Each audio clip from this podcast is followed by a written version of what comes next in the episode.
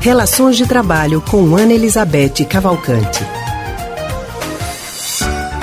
E nós já estamos ao telefone com Ana Elizabeth Cavalcante, que é psicóloga e psicanalista do Centro de Pesquisa em Psicanálise e Linguagem, CPPL. Hoje, Ana Elizabeth vai falar com a gente sobre as reuniões online e os possíveis efeitos causados por essa nova rotina de trabalho, né? Ana, muito boa tarde para você. Seja bem-vinda ao Rádio Livre.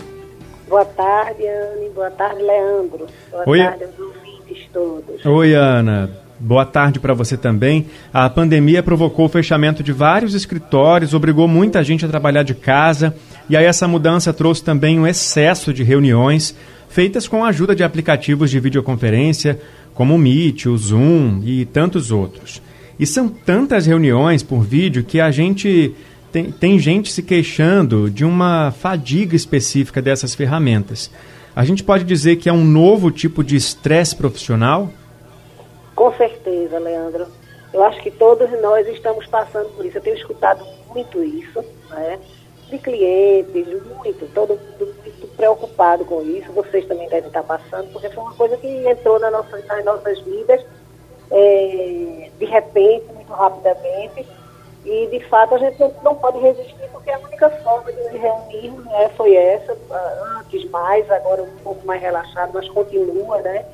Então, de fato, isso tem sido uma fonte de estresse. Estão falando até, não sei se vocês já ouviram, mas estão falando até e criando um novo conceito, né, que é o, a fadiga do Zoom, que é o, o aplicativo mais utilizado, sobretudo para as grandes reuniões. Né.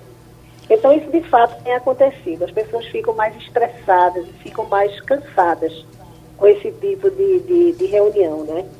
E eu acho que é muito compreensível, porque, primeiro, que a gente é privado de um comunicação, que é o que a gente usa normalmente, né? A, a comunicação, ela é acompanhada de um componente muito importante, que é a comunicação corporal. Uhum. E a característica Entendi. da comunicação humana é ser interativa, né? A gente fala, observa o efeito do que a gente falou no outro, se gostou, se não gostou, se compreendeu, se não compreendeu, se causou algum mal-estar. Então, esse tipo de sinal é muito importante, né? Sem isso, a gente fica num estresse maior para dar conta disso. Né? Os professores têm falado muito sobre isso. Como é difícil dar aula sem saber qual é o efeito do que eles estão falando dos, dos alunos. Eles não sabem se os alunos estão compreendendo, se onde estão as dificuldades. Então, isso, sem dúvida, essa ausência da presença física é um ponto de estresse, exige mais da gente, ou seja, exige que a gente faça um tipo de comunicação que a gente não está acostumado, né? Isso a. Hum. Oi, diga. Eu, eu fiquei pensando no que você disse agora, principalmente com relação à escola, porque a gente não sabe, por exemplo, se vai todo mundo voltar a estudar presencialmente, se vai todo mundo voltar a trabalhar presencialmente nos escritórios, enfim, porque a gente sabe que tem muitas empresas que já estão realmente repensando e querem incluir o home office, vamos dizer assim, na nova rotina de trabalho, né? Continuar realmente com home office naturalmente. Porque viram que pode ser mais vantajoso, pode ser mais econômico também. Claro, Enfim, claro. Você acha que se a gente voltar a trabalhar presencialmente, esse estresse pode realmente diminuir? Mas se a gente não voltar, como é que a gente vai lidar com ele? Porque é uma tendência que se claro, tenham essas reuniões né, cada vez mais. Gente, exatamente, eu acho que a gente deve compreender, né? o que é que estressa mais para a gente tentar minimizar isso, entendeu, Andy? Porque, sem dúvida, eu concordo inteiramente com você, isso é uma coisa que veio para ficar em nossas vidas. Se você imaginar, né, veja, a importância de fazer reuniões, né? A gente isso. precisa de fazer isso.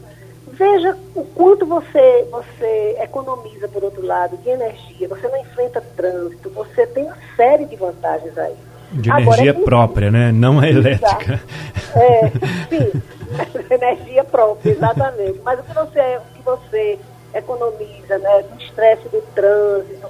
Então a gente precisa entender bem o que é a reunião online e se programar, eu acho, não é para que isso venha de fato ficar em nossas vidas e não traga esse tipo de estresse ou, de, ou que esse estresse seja minimizado, que entre nas nossas, no nosso na forma habitual da gente se comunicar, entendeu? Então, eu acho que tem algumas recomendações que são importantes. Primeiro, as pessoas se, têm se queixado muito do excesso de reuniões. Realmente, como é mais fácil, você convoca com um clique, né?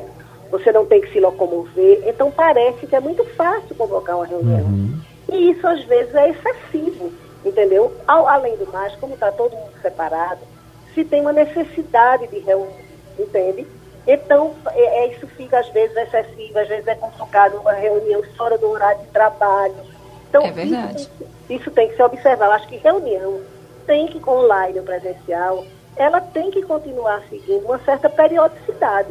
Ter hora, ter, ter horário, ter periodicidade uma vez por semana, quinzenal, uma vez por mês o que for, mas isso tem que estar acordado entre todos. E um né? propósito. E objetividade também, né? Exatamente. A outro ponto é exatamente esse, é manter uma, uma objetividade, manter uma pauta. Né? Você ter uma pauta e ter quem coordene essa pauta para que possa fazer, não só cumprir a pauta, que os assuntos sejam discutidos e encaminhados.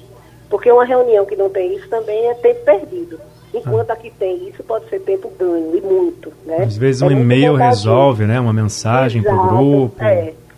E às vezes tem gente que quando está na reunião quer ficar falando mais do que o outro, como se quisesse mostrar mesmo mais trabalho do que o outro e acaba se perdendo, só faz demorar tudo. Exatamente. No final das contas, né? Nos primeiros cinco minutos que a pessoa falou já tem resolvido. Exatamente. Aí que é a importância de quem está coordenando a reunião, né? Ter a pauta na cabeça e fazer cumprir aquela pauta, logicamente discutindo o que tem que discutir, evidentemente, tem discussões que são necessárias, mas é preciso fazer isso, né? manter a objetividade.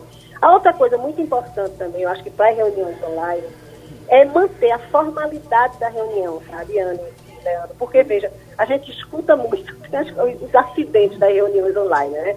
A pessoa é, se distrai, liga a câmera, então está assim de camisola, certo?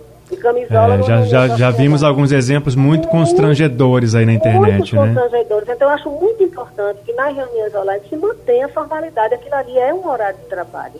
Porque isso também, né, Ana, pode trazer uma consequência emocional para a pessoa que claro. se distraiu e acabou se expondo ali e depois Exatamente. como lidar com isso, né? Então Exatamente. Então... E é inevitável, se você não toma esses cuidados, né, de manter a formalidade, de botar uma roupa adequada, e naquele momento da reunião você procurar manter as mesmas, as mesmos requisitos das reuniões presenciais, quer dizer, não atender celular, só se for extremamente necessário.